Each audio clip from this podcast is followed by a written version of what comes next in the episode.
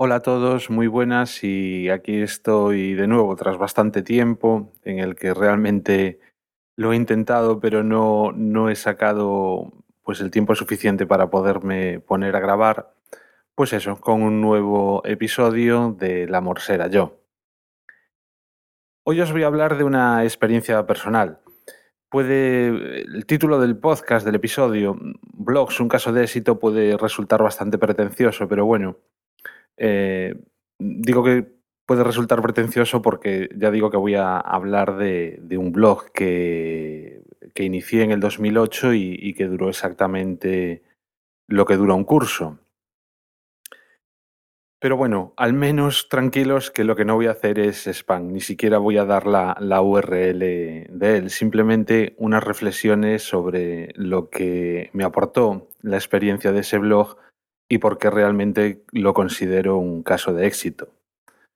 Hablar de éxito en un blog pues eh, dependerá prácticamente de lo que nos propongamos.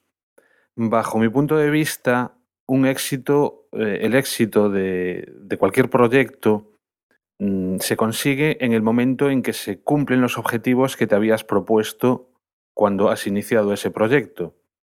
Y bueno, la historia de este blog os la cuento.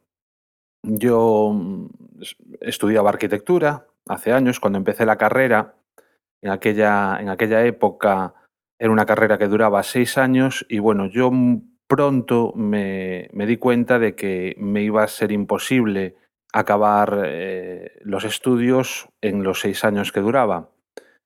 Digamos que en aquella época el que lo hacía muy bien, muy bien, muy bien, la acababa en ocho lo normal estaba en 10 y bueno, yo veía que mis compañeros de instituto, mis amigos de aquella época, con otras carreras, pues finalizaban sus estudios, se ponían a trabajar, se independizaban y a mí era algo pues que me llamaba, me echaba de menos y entonces decidí muy pronto ponerme a trabajar, compaginar estudios con trabajo. Y bueno, empecé a trabajar de lo que pude hasta que me metí en un estudio, en un estudio de arquitectura, ya a trabajar primero como delineante y al final pues haciendo las labores de, de, cualquier otro arquitecto de los que andábamos por allí. El caso es que mientras estuve trabajando de lo que podía, pues la carrera era algo que estaba ahí y a lo que le dedicaba la mayor parte del tiempo, pero en el momento en que me metí en el estudio, digamos que la cosa se ralentizó mucho. Y bueno, el caso es que fueron pasando los años y yo, pues eh, la carrera estaba ahí, me matriculaba pues eso, curso a curso, pero digamos que se acaba una asignatura, estaba dos años que no sacaba nada y así. Así que bueno, ya muchos años después, cuando justo un poco empezó la crisis y la cosa se empezó a poner dura, yo me di cuenta de que si quería realmente acabar la carrera, ser arquitecto, poder firmar los proyectos en los que trabajaba, tenía que dejar de trabajar porque me resultaba imposible, llegó un momento en que era totalmente incapaz de compaginar las dos cosas. Me matriculaba, empezaba a ir, pero a los dos meses la vida normal que tiene uno ya con, con mi pareja y todo esto, pues eso me hacía imposible continuar, eh, continuar con los estudios y decidí pues eso, que me tomaría un año sabático, un par de años sabáticos, aprovechando también la situación coyuntural en el sector, que sigue peor ahora que antes, pero bueno, para acabar la asignatura que me quedaba. En ese momento me quedaban una asignatura que se llama Historia de la Arquitectura y el proyecto fin de carrera.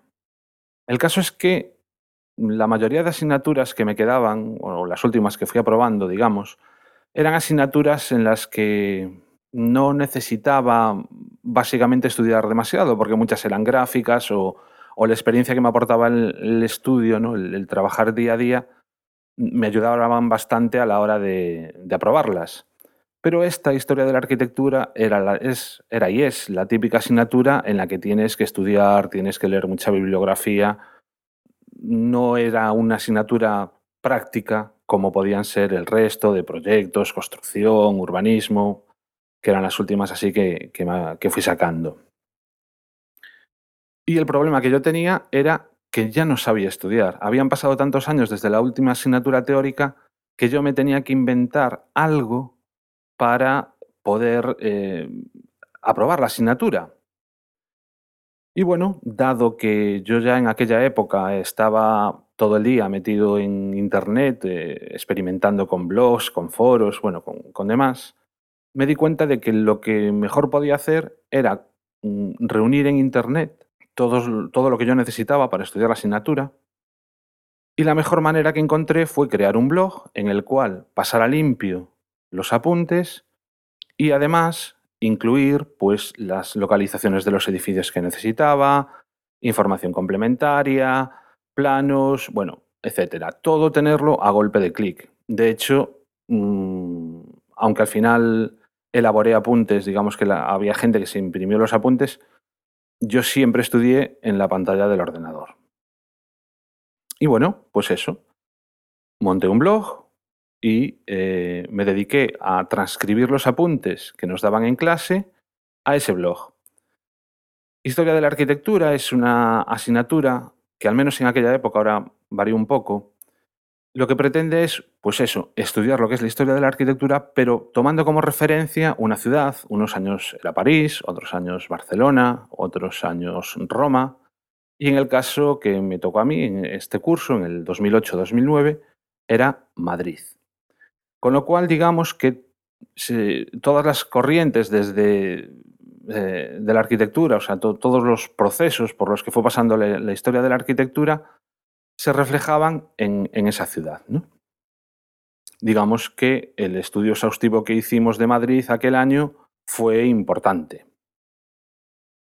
Y bueno, pues ahí me puse. Mm, pronto decidí que lo mejor que podía hacer era hacer público ese blog y compartir con quien quisiera los apuntes, porque sabía que mm, muchos de mis compañeros les iba a interesar, les iban a interesar pues tener unos apuntes eh, del día a día para cuando no pudieran ir a clase y además yo veía también que podía obtener cierto feedback o pedirles también cierta ayuda en el momento pues que yo no pudiese ir a clase o lo que fuese. Entonces, pues desde el principio hice público el blog. ¿El éxito de este blog por qué lo mido? Pues para empezar porque obviamente ese año aprobé, de hecho saqué matrícula de honor. También me sirvió para seguir experimentando y aprender un poco más en cuestiones como el HTML, como ir añadiendo ciertas cosillas que hacían pues que tú al pinchar en una foto se ampliase, Em, cómo incluir frames dentro de alguna página, etcétera. E incluso también, pues, eh, probar, en aquel momento hubo alguien que me dijo, pero ¿por qué no le metes publicidad? Que seguro que le sacabas pasta a esto. Yo dije, bueno, esto ni de coña, ¿no? Pero bueno, en aquella época mucho se hablaba de Google AdSense, de si funcionaba, si no. Dije, pues venga, voy a meterlo, voy a ver si funciona. Bueno, si alguien tiene curiosidad, os diré que eh, realmente no funciona. de, desde aquel momento, o sea, desde el 2008, bueno, ya debería de ser 2009 cuando incluí la publicidad, llegué a cobrar un cheque de Google, que debió de ser como al año siguiente, es decir, 2008-2009, pues como en el 2010 cobré un cheque y, estoy esperando por el siguiente. La verdad es que ni me preocupa. La publicidad sigue ahí, si realmente no la quité fue por, por ver cuándo, es el siguiente más, ¿no? O sea, ahora que ya no, la afluencia de público no es tantísima como, como en aquellos días, porque mis compañeros ya no se meten y ya no pinchan en, los anuncios, a ver cuánto tiempo tarda en, llegar otro cheque. Pero vamos, por un lado, eso, ¿no? La matrícula de honor, por otro lado, el que seguí experimentando con cosas. O sea, digamos que con esto para mí el éxito ya estaba cubierto, pero es que me dio cosas a mayores con las que yo no contaba. Y sobre todo, y la que más valoré fue la, integración que me dio en la vida universitaria. O sea, vosotros os podéis imaginar, yo era el abuelo allí de clase, casi me daba vergüenza entrar, porque claro, todos los que miraba a mi alrededor eran chavales de veintipocos y, yo con mis 40 recién cumplidos, pues eh, en fin, allí cantaba más que, que bueno. Yo me metía en clase, miraba, cogía mis apuntes y salía escopetado digamos que mi relación con mis compañeros era mínima, porque me daba la sensación de que no tenía nada en común con ellos. Pero bueno, precisamente gracias al blog, pues eh, me hice bastante amigo de, pues eso, de bastantes de mis compañeros, relación que, continúa en la actualidad. Y, y, vamos, eh, de alguna manera fue como revivir esas experiencias universitarias, con la experiencia que uno tiene ya después de haber vivido, pues eso, 40 años. ¿no? Por otro lado, uno de los profesores de la asignatura fue el que finalmente me llevó, fue mi tutor durante el PFC, al que le estoy muy, muy agradecido por toda la ayuda que me prestó. Y bueno, a raíz también de este blog surgieron una experiencia universitaria que al menos no, no se había dado en, yo creo que en, que en ninguna de las facultades de la Universidad de Coruña, desde luego en arquitectura, y es que lo que hicimos fue que a raíz del blog, a raíz de ver que se podían compartir apuntes de todos los beneficios que eso daba, pues se creó un wiki, WikiEdsac, que incluso tiene un podcast en la que eh, colaboro o, colaboro hasta ahora, porque ya realmente ya va siendo tiempo de, que deje WikiEdsac. Pero bueno, que, eso, que digamos que la integración en la vida universitaria, pues para mí fue como un soplo de, aire fresco, ¿no? Y aparte, bueno, pues también gané mucha experiencia en eso, en lo que es un wiki, de lo que no tenía ni idea. Eh, me convertí en community manager pues de eso de WikiEtsa, que el primer podcast que grabé fue con ellos. Y vamos, pues, pues todo muy, muy a mayores de lo que yo en un primer momento esperaba.